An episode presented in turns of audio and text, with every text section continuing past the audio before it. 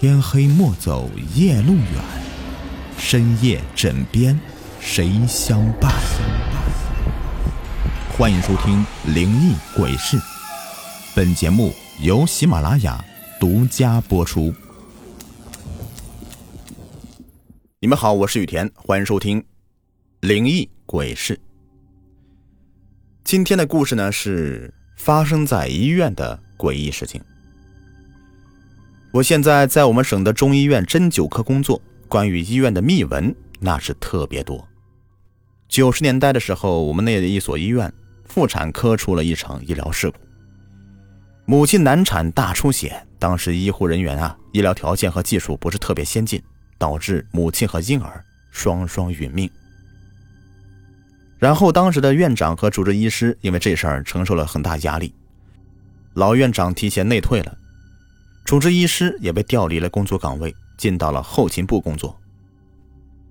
参与那台手术的医生护士每天晚上都会做噩梦，厄运连连。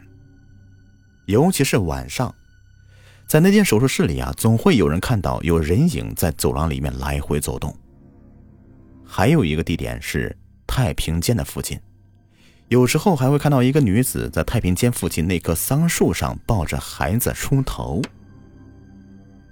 后来又过了有两年，当时的主治医师被调回到科室，在某个晚上值班的时候，他凌晨去查房，路过手术室，就看到那个在他手上丢掉性命的母子在手术室门口哭泣，他当时就吓疯了。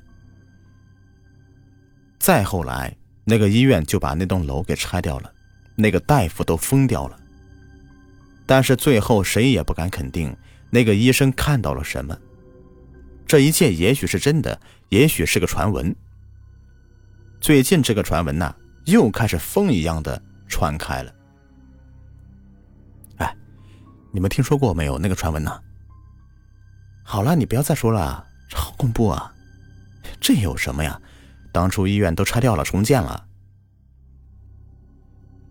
刘丽丽是医院的女护士，现在正在实习阶段。小姑娘对一切都好奇的很，特别是医院的这些传闻。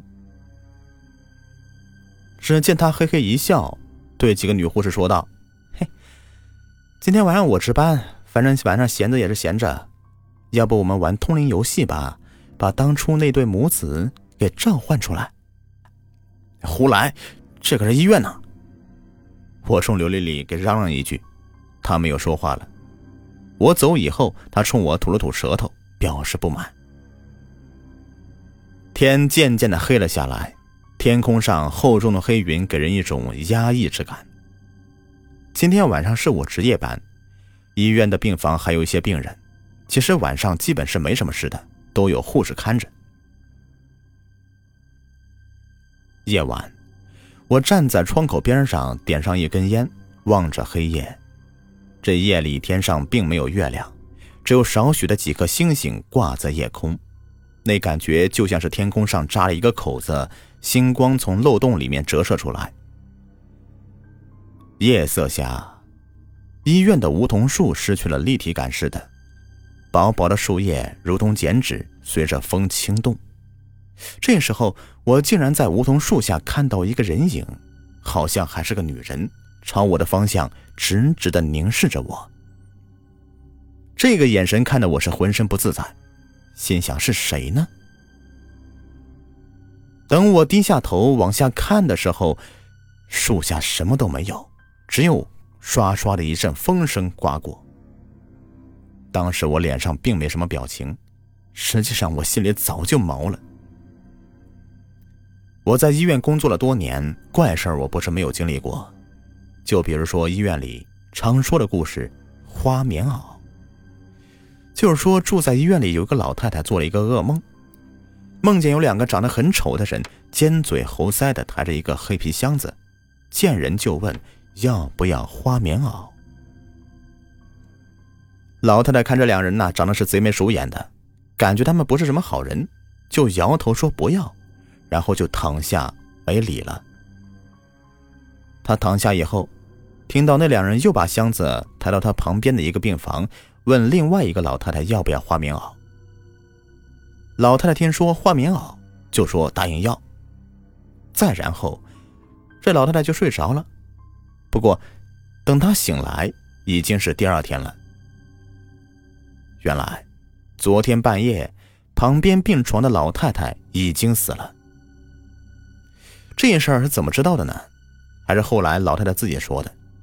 就问医院的护士和医生有没有看到两个瘦巴巴的、长得很丑的人，抬着黑皮箱子来卖衣服的。医院的人都说没有看到。而且监控里也根本就没有这两个人。这个是医院里面最广为流传的故事。除此以外呀，还有很多奇闻的怪事儿，都已经不是秘闻了。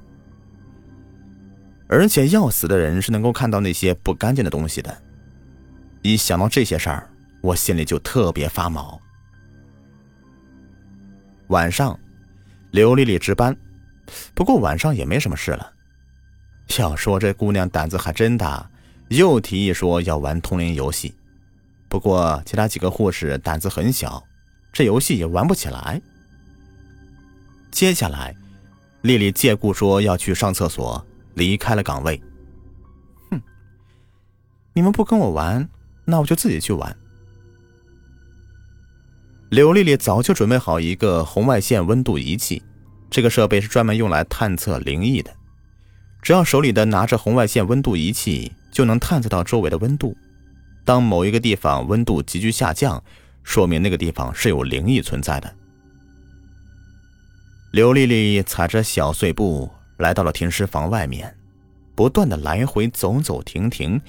不过这个温度仪始终保持着十六七度的样子，温度都在正常范围。刘丽丽早就查过当年死去那对母子的事情。他们是死在手术台上的，现在医院重建以后，应该是在一楼的杂货间里，里面堆满了医疗器具。他来到了杂货间里，打开灯泡，昏黄的光线把整个屋子照亮了。屋子里摆放着许多箱子，除此以外什么都没有。滋滋。电灯连续闪了几下，那一刻，红外线仪器上的数字跳动很快，竟然从十六度跳到零下十度。当时刘丽丽感觉身体发冷，全身的鸡皮疙瘩都起来了。她看到这个数字，吓得赶紧退出房间。她回来以后，似乎是吓得不轻，脸色惨白惨白的，也不闹腾了，自己安安静静的坐在位置上，倒头就睡。夜晚我值班过来查询的时候，还专门的看了看这个小姑娘，就怕她真的是闹出什么事来。好在她没什么闹腾，不然大晚上的整出什么事来也挺吓人的。也就是大概有三四点钟的时候吧，有一个病人发病了，需要输液，不过液体在库房的。因为今天晚上是我值班，所以我喊上刘丽丽去了库房。当天晚上我们从库房里拿完东西以后。就准备坐电梯，当时进来一个小孩，几岁模样。我当时还心想呢，这大半夜的怎么会有小孩呢？应该是某个病人的家属，就没有多想。就在我们准备出门的时候，小男孩说话了：“姐姐，你身上怎么还背着一个人呢？不累吗？”刘丽丽当场就吓得崩溃了，而我也吓得脸都白了。等我们再回头一看，这小孩消失不见了。这一次之后，刘丽丽生了一场大病，看医生都不见好。直到后来，我和刘丽丽在库房门口给当初那对死去的母子烧了点纸钱，她的病也好了，这事儿也算是了结了。故事已播完，感谢收听。在这个节目最后呢。今天不打广告了，今天来带一波货。应官方的这个邀请啊，现在呢有这个叫叫啥来着？